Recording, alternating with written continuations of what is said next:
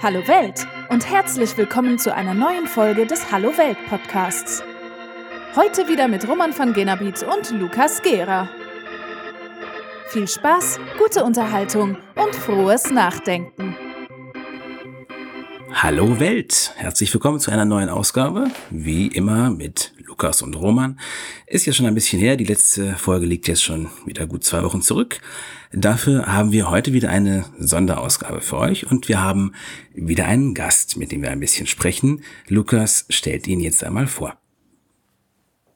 Ja, ich freue mich heute ganz besonders, weil ein Österreicher mal zu Gast ist. Ich glaube, wir hatten bisher vor allen Dingen ähm, aus Deutschland Gäste zugeschaltet und jetzt ist quasi mal 2 zu 1 ist der Roman im, im, äh, in, in der Minderheit. Ich freue mich heute auf den Herr Fleischhacker, Journalist und Fernsehmoderator aus Österreich. Freut mich sehr, dass Sie sich die Zeit nehmen, Herr Fleischhacker. Ja, sehr gerne. Vielen Danke Dank. für die Einladung. Ja, ähm, ich starte mal so, weil wir doch einen guten Teil der, der Hörer auch aus Deutschland und aus der Schweiz haben und ähm, aus Österreich kennt man sie vielleicht noch mehr.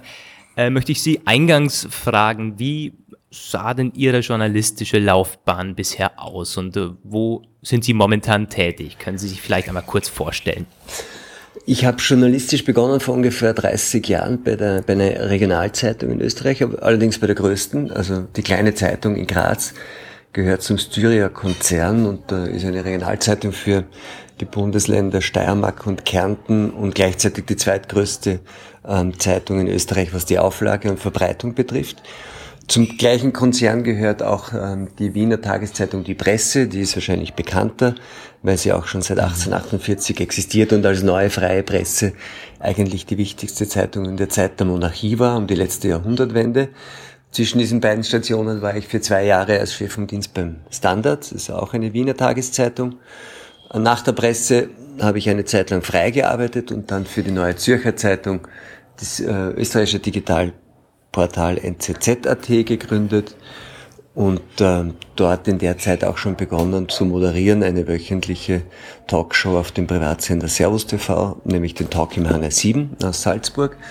Das mache ich heute noch und, äh, und mit dem Eigentümer von Servus TV, dem Dietrich Mateschitz, haben wir dann auch vor drei äh, Jahren eine Stiftung gegründet, die Quo Vadis Veritas ähm, Stiftung, die für die wir dann mit Addendum ein, ein Webportal betreiben ähm, und auch in Audiosachen machen, Fernsehproduktionen und auch ein Printprodukt, ähm, also eine Rechercheplattform, die ähm, über diese Stiftung Quo Vadis Veritas finanziert wird.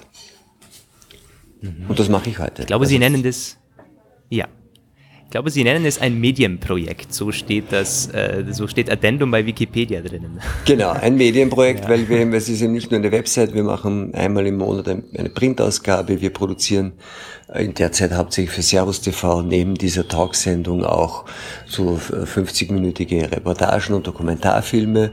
Ähm, wir haben auch im Podcast-Bereich jetzt einiges versucht und, und, und, auch ganz interessante Sachen gemacht. Das heißt, wir arbeiten eben tatsächlich ähm, in allen derzeit verfügbaren Medien und darum nennen wir es auch ein Medienprojekt. Mhm. Aber es geht in erster Linie um Rechercheprojekte, die also einerseits darauf ausgelegt sind, zu den großen gesellschaftlichen Narrativen und Themen, die da sind, ähm, die Ergänzungen vorzunehmen, von denen wir sehen, dass sie ähm, dass sie notwendig sind, weil, weil die herkömmlichen Medien äh, einiges nicht mehr tun, aus unterschiedlichen Gründen. Und auf der anderen Seite sind das dann klassische Investigativprojekte, die wir machen.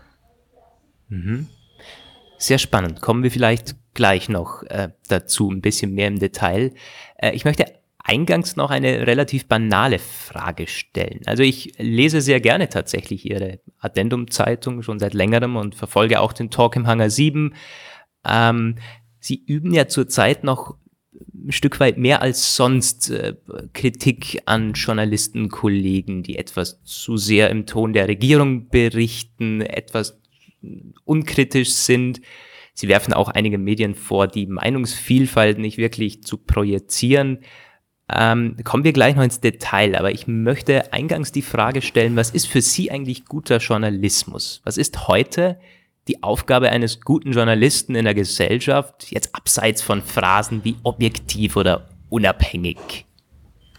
Ich glaube, die, die Aufgabe von guten Journalismus oder was heißt schon guten Journalismus? Die Aufgabe von Journalismus war und äh, war immer und ist auch heute noch das, was ich nennen würde, primäre Geschichtsschreibung. Journalismus hat die Aufgabe, ähm, aufzuzeichnen, äh, aufzuschreiben, festzuhalten in allen verfügbaren Medien, was der Fall ist in der Welt von heute.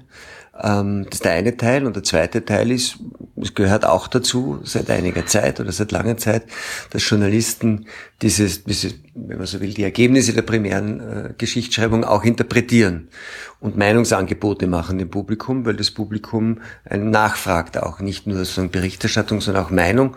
Und solange das gut getrennt ist und gut verpackt in einem Produkt stattfindet, hat das auch Aussicht auf Erfolg, würde ich sagen.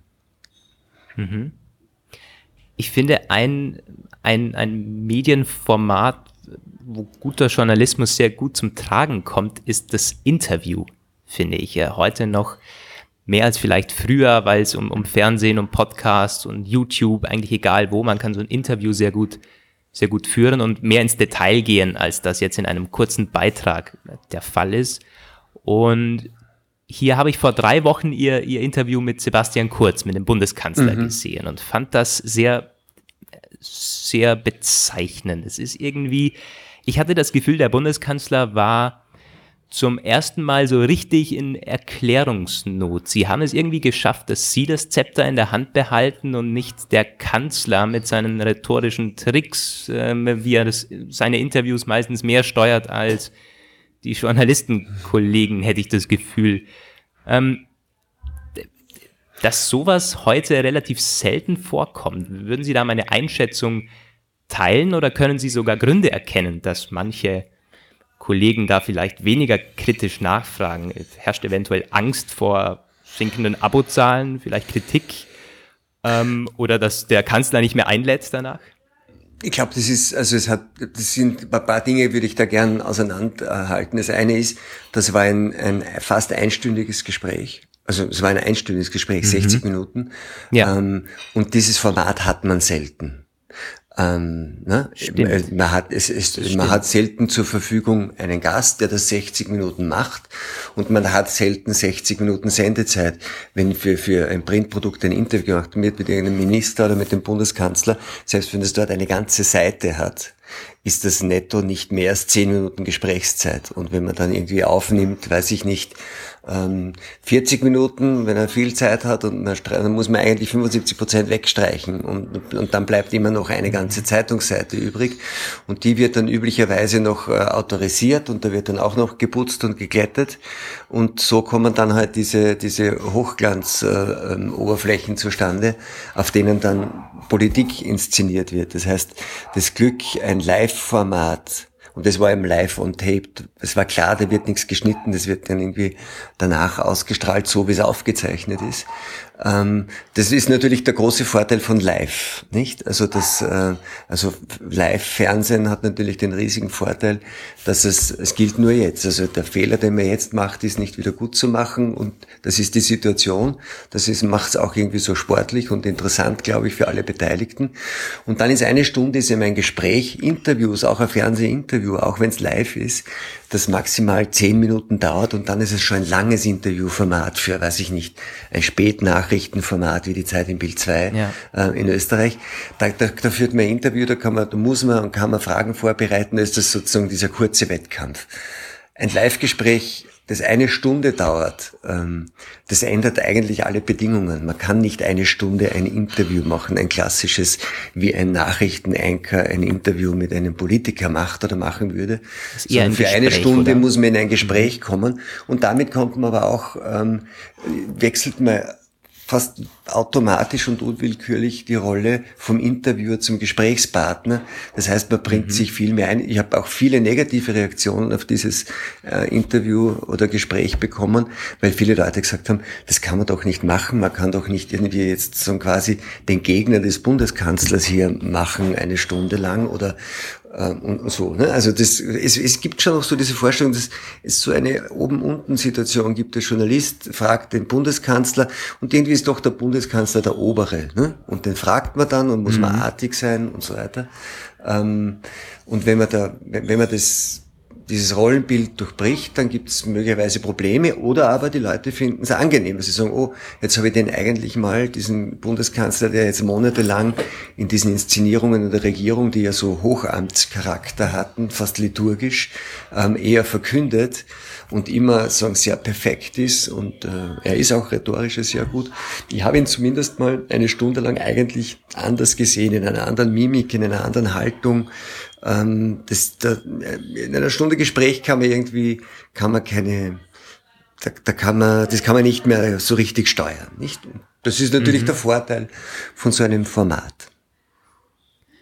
Aber solche Formate sind doch eher selten, finde ich. Also da würden Sie mir, mm. glaube ich, schon zustimmen. Ist das nicht eigentlich auch, also selbst im, im öffentlich-rechtlichen Fernsehen, das gibt es sehr selten. Ich glaube, ganz am Anfang der Corona-Pandemie gab es mal ein Gespräch, das dauerte auch so circa 60 Minuten oder etwas länger. Mm. Aber auch so also von anderen Medienproduktionen sehr selten, dass, dass sich der Kanzler da mehr Zeit nimmt. Kommt das eher von ihm, dass er für, für sowas nicht offen ist oder wird, wird sowas nicht vorbereitet, weil man das, das gar nicht hm. alles vorbereiten möchte? Es gibt, glaube ich, das Format tatsächlich selten, finde ich total schade, weil, wie Sie sagen, ich glaube, dass das ausführliche Gespräche, und da würde ich eben dazu sagen, fast Live-Gespräche, äh, ausführliche, sind natürlich ein wirklich gutes ähm, journalistisches Format, weil es einfach in dieser in dieser Authentizitätsnotwendigkeit, die ein Live-Gespräch hat, ja. ähm, wirklich, da kann man, man kann da viele Fehler machen und zwar auf beiden Seiten. Ähm, auch als natürlich. Interviewer ist mir natürlich nicht perfekt. In der Stunde hat er mich an drei, vier Stellen auch erwischt, wo ich mir hinterher gedacht habe, puh, warst du einfach in der, in der Situation, in der Sekunde und man hatte nur Sekundenbruchteile und zu reagieren nicht gut kommt vor.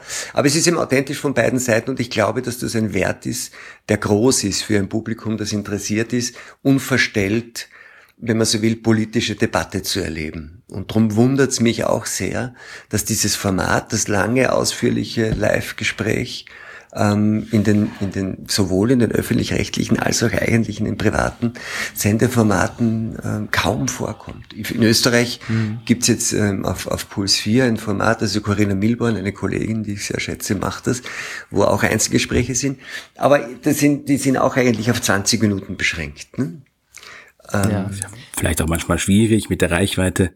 Ähm, bestimmte, so ein Ein-Stunden-Format ist natürlich schon ein etwas, ein etwas sperriges Format. Das äh, kann man vielleicht auch einer so großen Zielgruppe nicht immer unbedingt nahebringen. Ich weiß auch, dass teilweise ähm, bestimmte sehr äh, beliebte, sehr ausführlichere Formate teilweise auf Sendeplätze geschoben wurden, die etwas später sind, weil die Programmverantwortlichen mm. Sorge hatten, dass ihre Primetime-Titel davon eventuell kannibalisiert werden könnten, die definitiv mehr Einschaltquote bringen.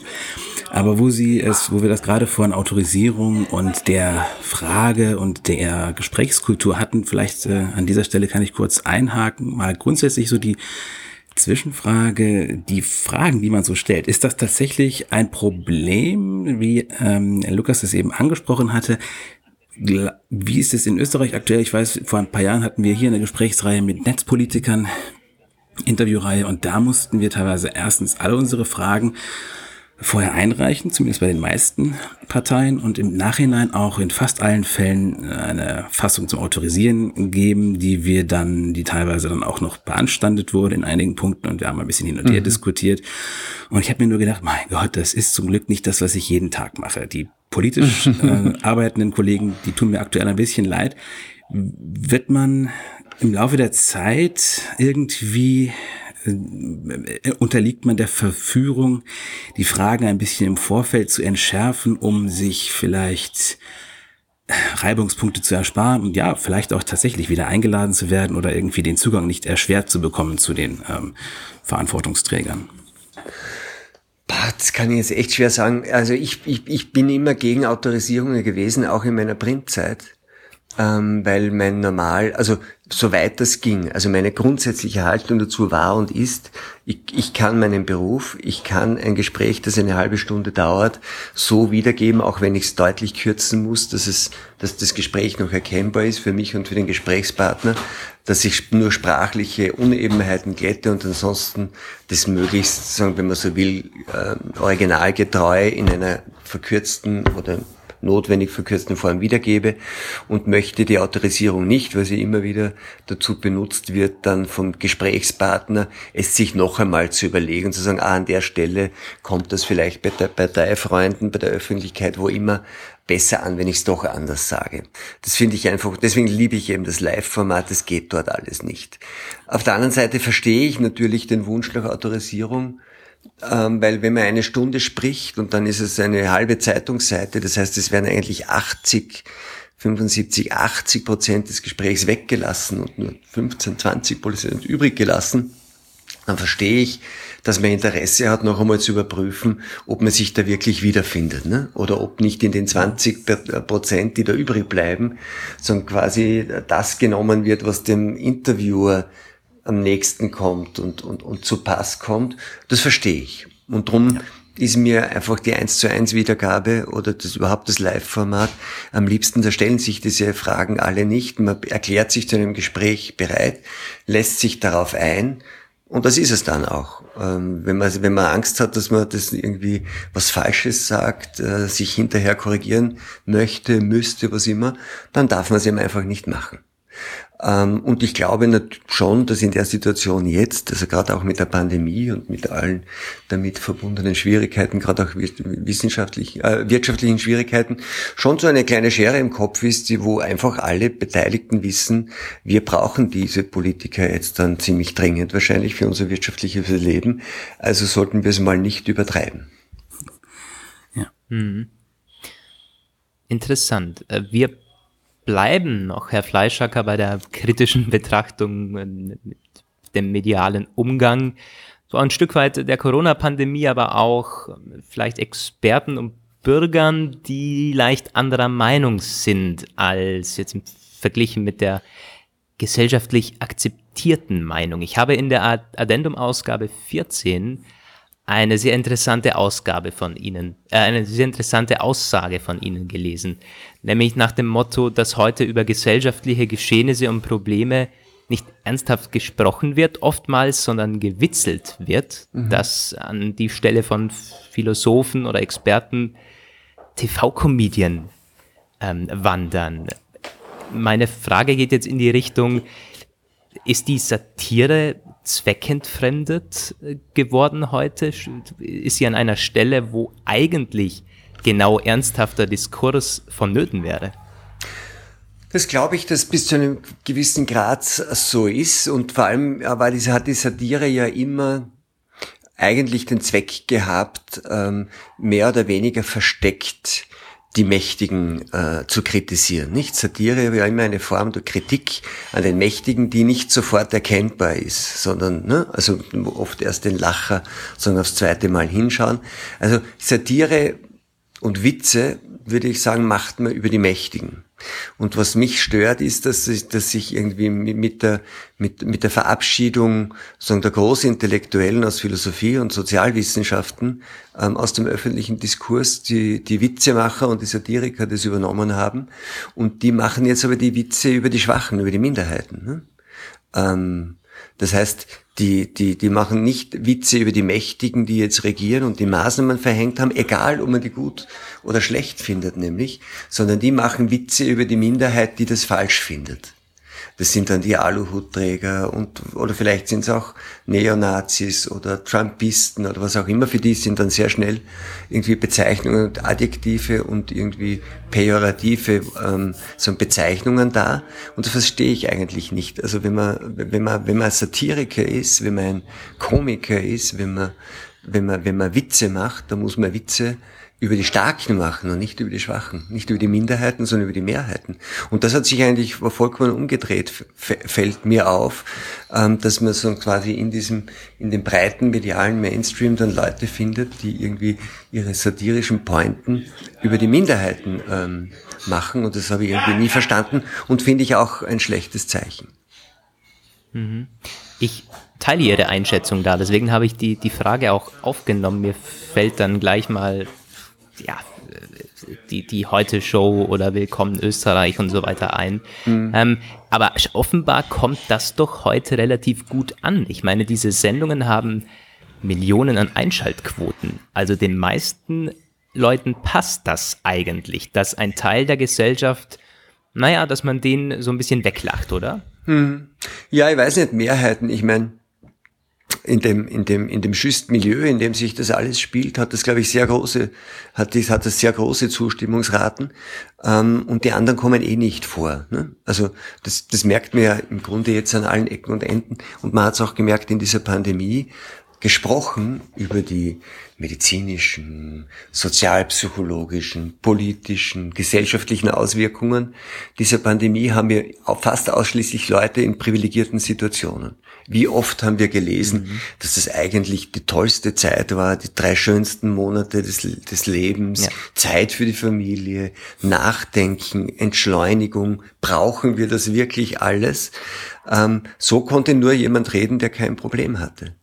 Ähm, ja. Die, die Zehntausenden, Hunderttausenden, die in irgendwelchen Wohnblocks sitzen auf 60 Quadratmetern mit zwei Kindern, die nicht in die Schule gehen können. Ein Elternteil vielleicht in Kurzarbeit, der andere gerade den Job verloren.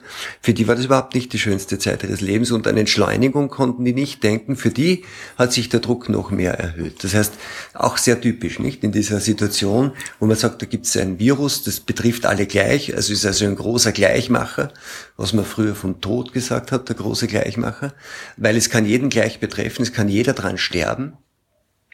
Das mag schon sein, aber eigentlich war es nur ein, war dieses Virusgeschehen ein Vergrößerungsglas, ähm, unter dem man die Unterschiede in dieser Gesellschaft noch besonders deutlich gesehen hat, nämlich zwischen denen, die kein Problem haben, mit sowas zurechtzukommen, und denen, die ein riesiges Problem haben, damit zurechtzukommen, weil sie eigentlich von der Hand in den Mund leben, keinerlei Reserven haben und plötzlich in eine Situation kommen durch diesen Stillstand, wenn alles stillsteht und nicht sozusagen das, das, der, der tägliche Umschlag passiert und das von der Hand in den Mund leben eben nicht mehr möglich ist, was keine Gelegenheiten dazu gibt.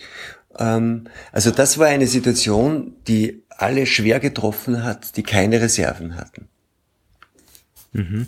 Und und, ja. und, und ähnlich, und, und, und das ist aber, wenn man dann weiterschaut, okay, war das jetzt eigentlich diese Ausnahmesituation, dass das nur in der Pandemie ähm, nur die im öffentlichen Diskurs waren, denen es gut geht, die kein Problem haben, die mit einer gewissen Großzügigkeit und Entspanntheit auf die Welt schauen können? Oder ist es eigentlich immer so? Dann, wenn man darüber nachdenkt, kommt man drauf, ist eigentlich immer so. Die und, und, und so ist auch das mediale Geschehen. Unterhalten sich dann über, über, weiß ich nicht, über, über die Krankheit jetzt oder über die, über die Pandemie, über Corona, über, über, über die Auswirkungen der Globalisierung, über über alles, was es gesellschaftlich so betrifft, reden eigentlich immer die Leute, die überhaupt kein Problem haben. Und die machen sie dann schnell einmal lustig über die, die ein Problem haben und darüber verzweifelt sind, ähm, aggressiv sind, vielleicht irgendwelchen Verschwörungstheorien tatsächlich glauben, weil das ihre Welt endlich mal erklärt. Ähm, und die, denen es gut geht und sie sagen, wir, wir, wir haben Zugang zur Bildung, wir wissen das alles, machen sich dann eigentlich über den, über den, die machen sich über den Rest einfach lustig. Mhm. Mir kommt da in den Sinn äh, der, der mediale Umgang mit ähm, der Klimadebatte. Auch hier gibt es doch ganz klar Leute, die ähm, darunter leiden, wenn es mehr in Richtung Klimaschutz geht. So muss man ganz klar sagen. Und auf einmal ist jemand, der ja, sich vielleicht doch wünscht, dass die, dass die Autoindustrie noch weiter besteht, der ist dann ein ein, ein Umweltbedroher, der ist irgendwie ein, ein schlechterer Mensch. Ja, ja, es war, für mich war das wirklich, also für die Ausgabe 15 ist der, der der Addendum-Zeitung habe ich ein, ein, äh, Interview gemacht mit dem Ortwin Renn, mit dem Soziologen und Nachhaltigkeitsexperten, der dann auch gesagt hat, wir haben doch jetzt äh, gesehen, ähm, dass äh, quasi wochenlang die Autos nicht gefahren sind, man musste zu Hause bleiben und das war kein Problem. Und da haben wir dann auch mhm. gedacht, okay, für den Professor Renn war das wahrscheinlich kein Problem. Für sehr viele tausend andere war es ein Problem. Ähm, und, ähm, und, und, und so ist es auch sonst in der, in der, in der, in der ganzen Klimadebatte. Sagt man, wir, wir können das, wir, und wir sehen ja jetzt im, im Zuge der Pandemiebekämpfung, was alles möglich ist. Ne? Also wenn man wirklich will, dann könnte man dasselbe, was man jetzt zum, zum quasi zur, zur Eindämmung des Ausbreitungsgeschehens der Pandemie getan hat, auch für die mindestens so große Gefahr Klimawandel machen.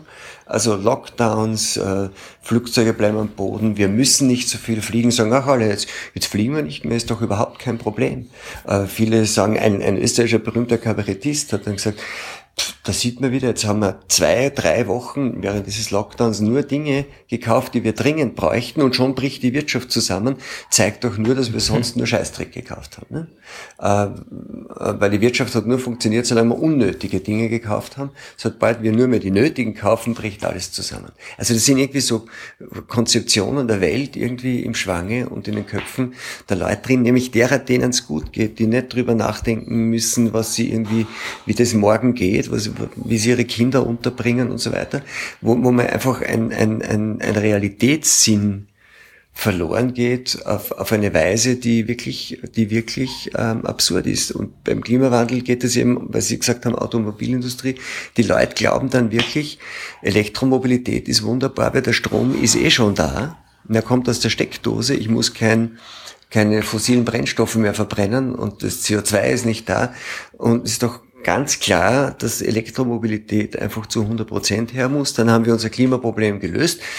Dass der Strom nicht einfach nur so aus der Steckdose kommt, wird, glaube ich, zum Teil einfach äh, ignoriert. Hm. Ähm, also Sie sind ja schon sehr, sehr kritisch unterwegs, ob jetzt das äh, ja, medialer Umgang, Journalistenkollegen, gesellschaftliche Debatten. Äh, wer heute kritisch ist, ich glaube, das haben Sie auch so ein bisschen durchscheinen lassen, der kommt auch sehr schnell mal ins Lager, alternative Fakten, eventuell sogar Verschwörungstheorien. Ähm, wird Ihnen das persönlich auch vorgeworfen hin und wieder? Eben genau weil Sie manche Dinge vielleicht kritischer betrachten als andere. Ja, interessanterweise ähm, Verschwörungstheorie und Aluhutträger eher selten. Ähm, Wahrscheinlich, also ich vermute jetzt mal, weil es, weil es mir an ausreichend vielen Stellen gelingt, ähm, den Leuten den Eindruck zu vermitteln, dass ich über ausreichend Wissen und Bildung verfüge, um nicht jeder Verschwörungstheorie auf den Leim zu gehen. Ähm, mhm. Und wenn man merkt, dass jemand irgendwie einigermaßen gebildet ist und deswegen als Verschwörungstheoretiker nicht so gut in Frage kommt, dann, dann ist er halt vielleicht eher ein ähm, ja, so rechts, ein Rechter oder vielleicht Rechtsextreme eigentlich auch nicht. Ja, irgendwie ein bisschen komisch halt, ne? So libertär, mhm. verrückt ein bisschen, so. Ja.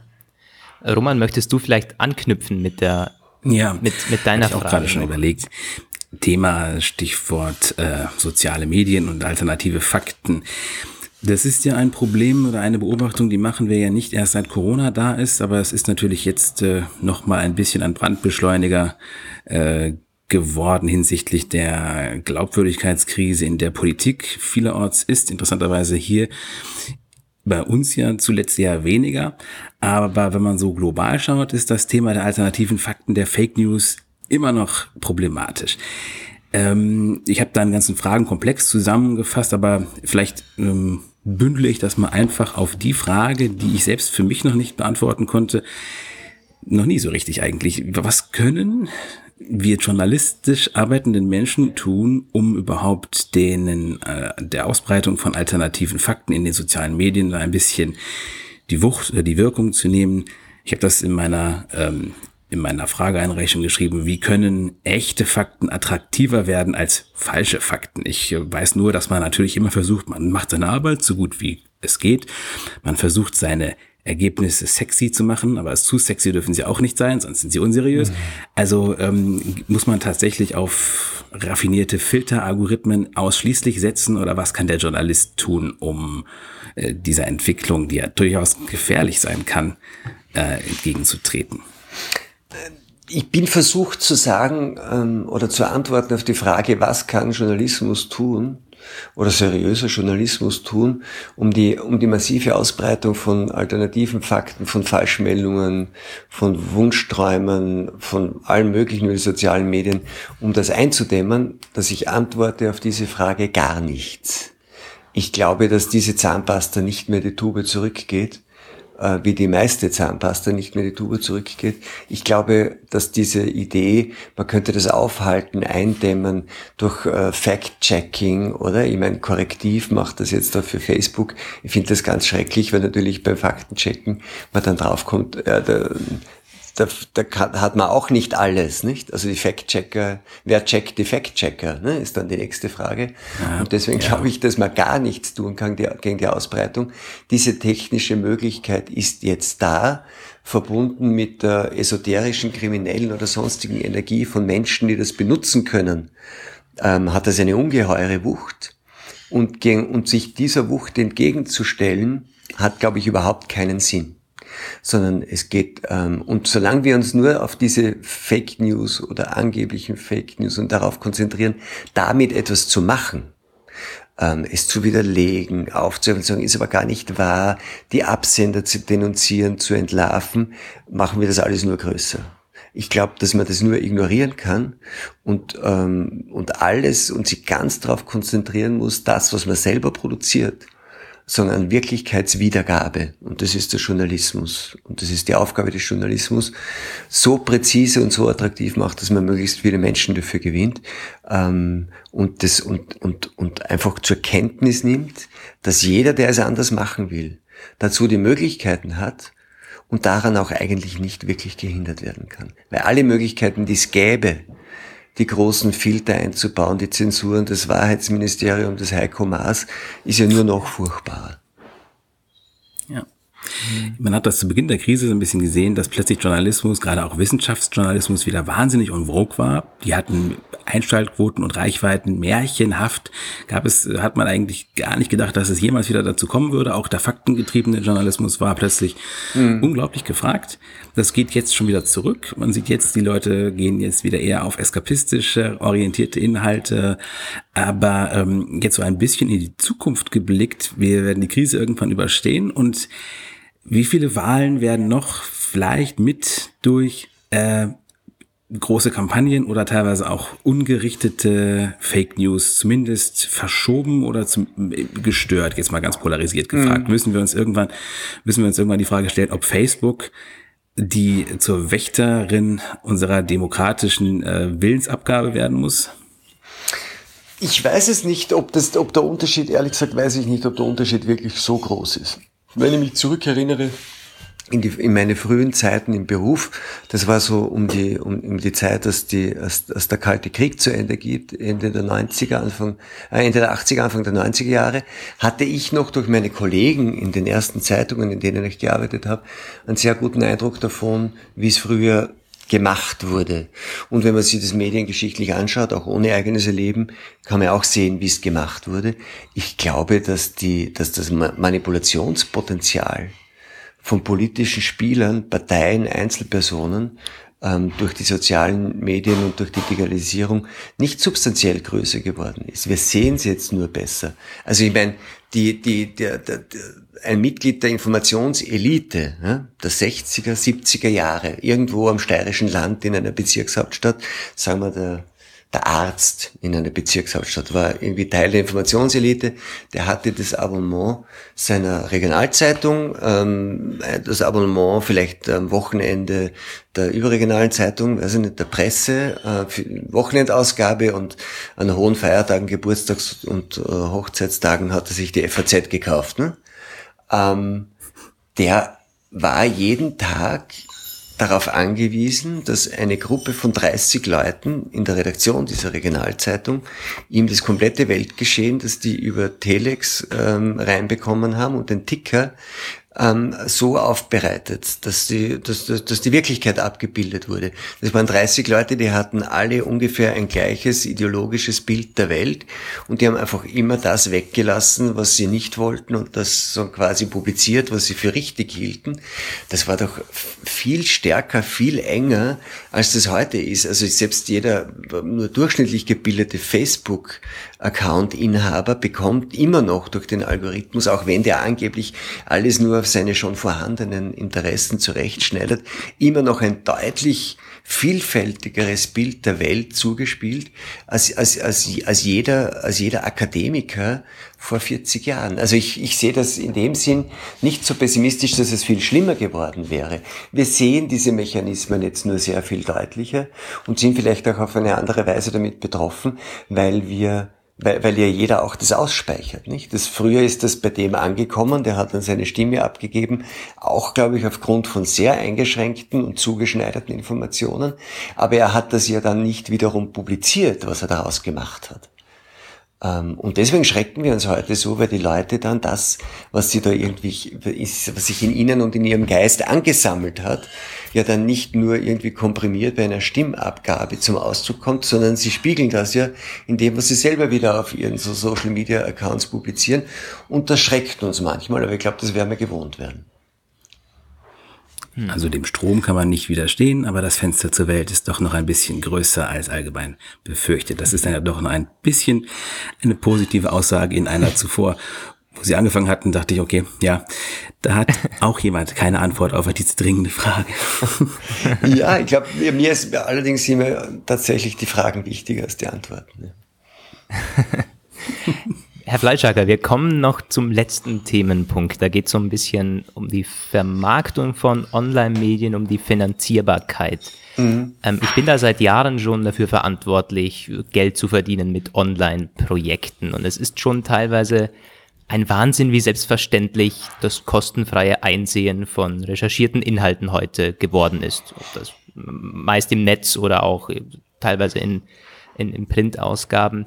Ich meine, es ist kein Geheimnis, viele Zeitungen tun sich auch schwer, ähm, jetzt vielleicht nach diesem Corona-Hype Abonnentenzahlen wenigstens zu halten. Ähm, ist es vielleicht aber zu naiv, da die Gesellschaft und deren Umgang mit kostenfreien Inhalten dafür verantwortlich zu machen? Oder tragen die Medien vielleicht nicht selber die Mit- oder Hauptsch Hauptschuld daran? Ja, ich weiß nicht, ob's, ob ich den Begriff Schuld dafür, dafür verwenden möchte. Es war Grund. einfach eine, eine Fehlkalkulation, als so Mitte der 90er Jahre das Internet irgendwie als Medium ähm, erkannt wurde, ähm, hatten einfach ähm, die Verleger, die herkömmlichen Verleger, die aus der Printwelt kamen, äh, eine, eine, eine Kalkulation angestellt und einen Gamble eigentlich, der gesagt hat, wenn wir das, was wir derzeit ähm, auf Papier verkaufen, in einem Mix mit, äh, mit, mit Werbung immer, nicht? Also die Idee, das muss man auch vielleicht vorausschicken, die Idee, dass Informationen jemals einfach nur verkauft wurden als Informationen, ist naiv. Also es war immer eine Mischkalkulation und zwei Drittel der Einnahmen eines Printproduktes bestand auch immer aus Werbung, nur und ein Drittel aus den Abogebühren in der guten alten Zeit. Das heißt, man hat immer schon mit Reichweite querfinanziert den Verkauf der Informationen, nicht? Ähm, das ist vielleicht das Erste, was man rausschicken muss. Und das Zweite war, dass sie gesagt haben, wenn wir das in der Zukunft gratis, alles, was wir produzieren, gratis online hergeben, dann werden wir damit so große Reichweiten erzielen, dass wir mit den Werbeeinnahmen, die wir aufgrund dieser Reichweiten haben, wirklich reich werden. Ja, und das, äh, das war ein ähnlicher Gamble, wie die Finanzindustrie gehabt hat mit irgendwelchen, äh, mit der, mit der, mit, mit der Umwandlung von Schuldtiteln in handelbare Assets. Hat man glaubt, da wird man reich werden und irgendwann ist diese Blase geplatzt. Und auch diese Kalkulation, dass man durch die, dass das gratis hergeben von teuer erstellten Inhalten ähm, über die Reichweite und die damit verbundene Werbeeinnahme reich wird, hat nicht gehalten, weil ihm die Tausender Kontaktpreise im Internet irgendwie in den Keller gefallen sind ähm, und man damit ähm, quasi das Bezahlprodukt Print unterminiert hat, die Nutzungsgewohnheiten online so beschleunigt hat und das Geschäftsmodell, das, Misch, das gemischte Geschäftsmodell, ein Mix aus Anzeigeneinnahmen äh, und quasi ähm, Abo-Einnahmen ähm, auch zerstört hat äh, fürs Digitale. Und diese Fehlkalkulation hat dazu geführt, dass Medienhäuser ihr Geschäftsmodell verloren haben. Das muss man einfach so sagen. Es ist nicht unter Druck gekommen, sondern dieses Geschäftsmodell existiert eigentlich äh, nicht mehr. Ähm, und ähm, ja, und und damit muss man halt jetzt irgendwie zurechtkommen. Also Schuld sehe ich keine, weil es ist ja kein schuldhaftes Verhalten dabei. Aber es ist die Konsequenz einer verlegerischen Fehleinschätzung, das würde ich sagen. Also die, man hat einfach sich verkalkuliert. Man hat eine Fehleinschätzung über die Zukunft ähm, der Mediennutzung und der damit verbundenen Geschäftsmodelle fabriziert. Das kommt immer wieder mal vor. Und wenn man eine grobe Fehleinschätzung über sein Geschäftsmodell, äh, wenn man der unterliegt, dann muss man einfach damit rechnen, dass man aus dem Business fliegt. Ja. Ja. Aber sehen Sie das in also Schuld, Zukunft? Roman, bitte. Der Begriff Schuld, den du benutzt hattest, Lukas, ähm, da möchte ich vielleicht noch zu ergänzen und vielleicht noch ein bisschen so die Frage stellen. Also es gibt welcher Anteil davon, dass der Journalismus im Netz, der bezahlte Inhalte für ähm, gute Inhalte für gutes Geld, sage ich mal, dass das nicht funktioniert. Welcher Anteil geht wohl auf diese Kostenloskultur zurück, die Internetnutzern quasi von Beginn an des Web beigebracht und anerzogen wurde? Und welcher Anteil ist Folge von von falschen Strategieentscheidungen von Medien. Hätten sie nicht vielleicht wesentlich früher schon damit anfangen können, ihre Leser da dahingehend zu erziehen, ihnen zu sagen, ja, das ist jetzt, das ist jetzt zwar irgendwie alles neu, das ist jetzt auf einem Bildschirm damals noch und es sieht vielleicht auch nicht so richtig gut aus, aber es ist derselbe Inhalt und es ist deswegen mhm. nicht kostenlos, genauso wenig wie auf Papier. Und ist vielleicht deswegen einfach das ist jetzt zu spät. Du kannst, man kann den Leuten jetzt sehr, sehr schwer vermitteln, dass das, was irgendwie ja, 10, 15 Jahre zwar hässlich und voller Werbung, aber trotzdem mehr oder weniger kostenlos lesbar war, plötzlich jetzt Geld kosten soll. Also ich, ähm, ja, das Gut, denke die ich Kostenloskultur halt auch, wird natürlich gerade auch von Medien, von Medienverlagen also mitbefeuert. Und die ist dafür sicher verantwortlich, dass man dann halt irgendwie schwer bereit ist zu zahlen. Und ich hätte früher, ich bin eigentlich auch da optimistisch, weil mit dem, was jetzt passiert, dass nämlich relativ viele, ähm, wenn man so will, seriöse Medien tatsächlich mit, der, mit, mit dem, was mit fast mit dem gleichen, womit sie vorher gratis am Markt waren, jetzt so mit schrittweisen Bezahlschranken, dass sie das jetzt wieder auch gegen Geld verkaufen. Das hätte ich nie geglaubt, dass das möglich sein wird überhaupt. Weil ich war immer da, davon überzeugt, wenn jemand zehn Jahre ein Produkt kostenlos bekommen hat von Produzenten, dann wird er nie, nie, nie wieder einsehen, warum er plötzlich für ganz das gleiche Produkt, das er zehn Jahre kostenlos bekommen hat, jetzt was bezahlen soll. Das hätte ich für unmöglich gehalten in der Konsumentenpsychologie. Aber das ist das, was gerade passiert. Gerade sehen wir, dass immer mehr Menschen und also die Presse in Wien hat, glaube ich, inzwischen über 20.000 Digitalabonnenten die, ähm, die bereit sind jetzt für die Nutzung von etwas, was sie vorher gratis bekommen haben, noch vor zwei Jahren, zu bezahlen. Das finde ich abenteuerlich und, äh, und großartig und das stimmt mich sehr optimistisch, dass sowas möglich ist. Und, äh, und diesen Weg werden wahrscheinlich halt immer mehr weitergehen müssen und versuchen müssen, auch für die digitale Welt irgend so Art von Misch Geschäftsmodell zu finden, wie es in der, in der, in der Printwelt ja einige Jahrzehnte lang für die meisten Medien sehr gut funktioniert hat. Und das scheint mir, das scheint mir möglich zu sein. Etwas, was ich, weiß ich nicht, vor fünf Jahren für schwer möglich gehalten hätte. Also da bin ich eigentlich eher optimistisch, dass es gelingen wird, ähm, mittelfristig solche Geschäftsmodelle zu entwickeln. Die Frage ist nur, wie viele Häuser, ähm, traditionelle Medienhäuser, den Atem, auch den finanziellen Atem haben werden, bis, bis dorthin durchzuhalten. Ja. Es ist schon ein Risiko auch, oder? Weil dann quasi man, man setzt damit auch so ein bisschen aufs Spiel, dass man fast alles verliert, wenn am Ende doch nicht so viele abonnieren. Ja, ja, ja, das ist, äh, unternehmerisches Risiko ist auch aus der Medienwelt nicht wegzudenken. Ja. Aber grundsätzlich ja ein optimistischer Blick in die Zukunft. Ich glaube, da da können wir ja zum Ende kommen. Ja, einen positiven, ja Optimismus einen positiven Ausblick. Eben, wenn wir es schon von Psychologie hatten.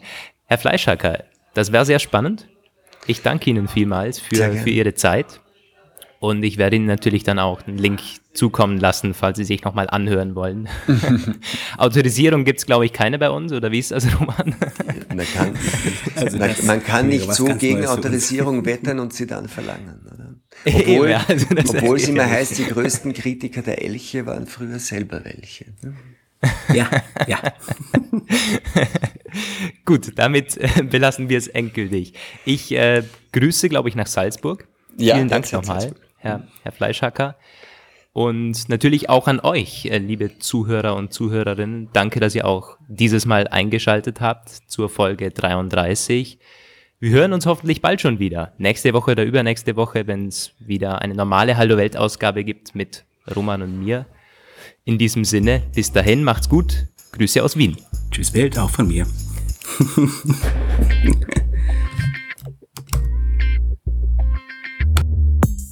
Das waren Lukas Gera und Roman van Genabit mit dem Hallo Welt Podcast. Vielen Dank fürs Zuhören und wenn ihr jetzt noch nicht genug von uns habt, folgt uns doch auf Instagram und Twitter oder besucht uns online auf www.hallowelt-podcast.com.